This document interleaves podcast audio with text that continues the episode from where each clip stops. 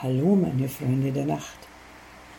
Eigentlich wollte ich euch heute etwas mit mehr Tiefgang erzählen, aber bei der Hitze ist mein Gehirn vertrocknet und zusammengeschrumpft ungefähr auf die Größe von einer Tiefkühlerbse.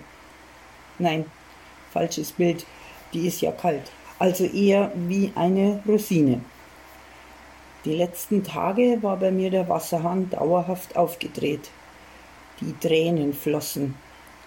Hätte sie wie Kaiser Nero auffangen und damit meine Balkonpflanzen gießen sollen. Könnt ihr euch noch an Peter Ustinov in dem Film Quo Vadis als Kaiser Nero erinnern? Der war auch immer zwischen Fröhlichkeit und Traurigkeit gefangen. Also nicht, dass ich jetzt gleich Rom anzünden werde, bei mir reicht's, wenn ich mit meinen literarischen Ergüssen meinen Ruf als ernstzunehmende Frau über 50 in Flammen aufgehen lasse.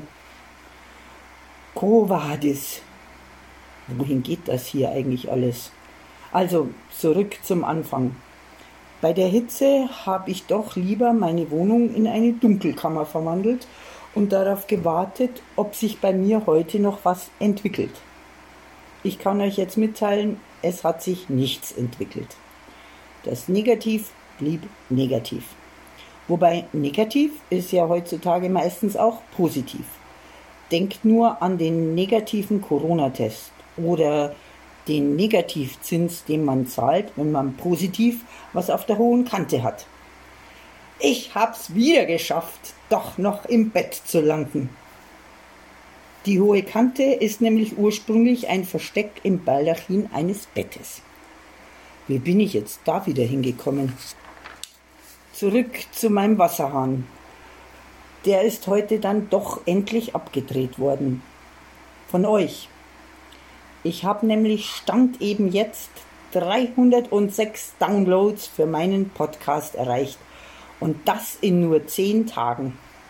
Ich habe Hörer in mehreren Ländern und das heißt, es gibt da draußen viele wie mich. Bisschen gaga, aber sonst ganz okay.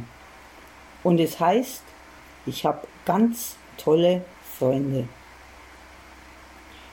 Mir hat vor kurzem jemand gesagt, einer, der es sicher weiß, weil er hat das studiert. Ich wäre depressiv und könnte deshalb keine Lebensfreude empfinden. Hallo? Hat schon mal jemand darüber nachgedacht, dass die Freude, die man empfindet, viel intensiver ist, wenn man zwischendurch auch die dunklen Tage hat? Auf geht's.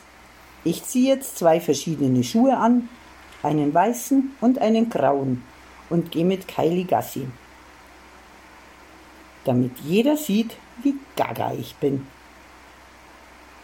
Gott sei Dank hat die Sonne schon seit einer Stunde eine Depression von 360 Grad.